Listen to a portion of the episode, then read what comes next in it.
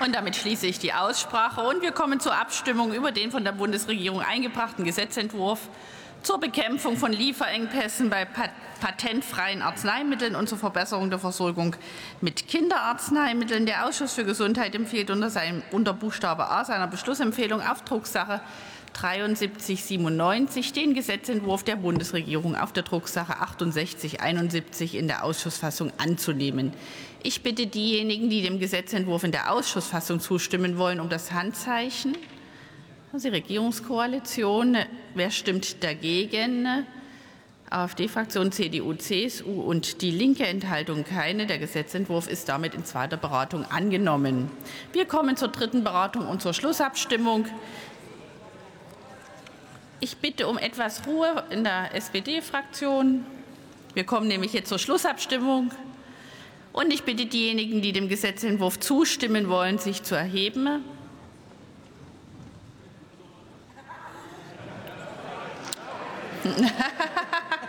Das ist die Regierungskoalition. Vielen Dank. Wer stimmt dagegen?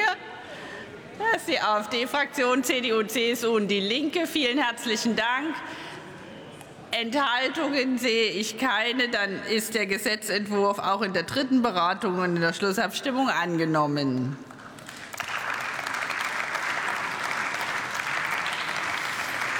Und wir kommen nun zur Abstimmung über den Entschließungsantrag der Fraktion der AfD auf der Drucksache 7403. Wer stimmt für diesen Entschließungsantrag? Das ist die AfD-Fraktion. Wer stimmt dagegen? Der Rest des Hauses. Enthaltungen sehe ich keine. Der Entschließungsantrag ist damit abgelehnt. Wir setzen die Abstimmung zu der Beschlussempfehlung des Ausschusses für Gesundheit auf der Drucksache 7397 fort. Der Ausschuss empfiehlt unter Buchstabe B seiner Beschlussempfehlung die Ablehnung des Antrags der Fraktion der CDU-CSU auf der Drucksache 5216 mit dem Titel Beschaffungsgipfel jetzt einberufen, Versorgungssicherheit für Patientinnen und Patienten mit Arzneimitteln gewährleisten. Wer stimmt für diese Beschlussempfehlung? Die Regierungskoalition und die Linke. Wer stimmt dagegen?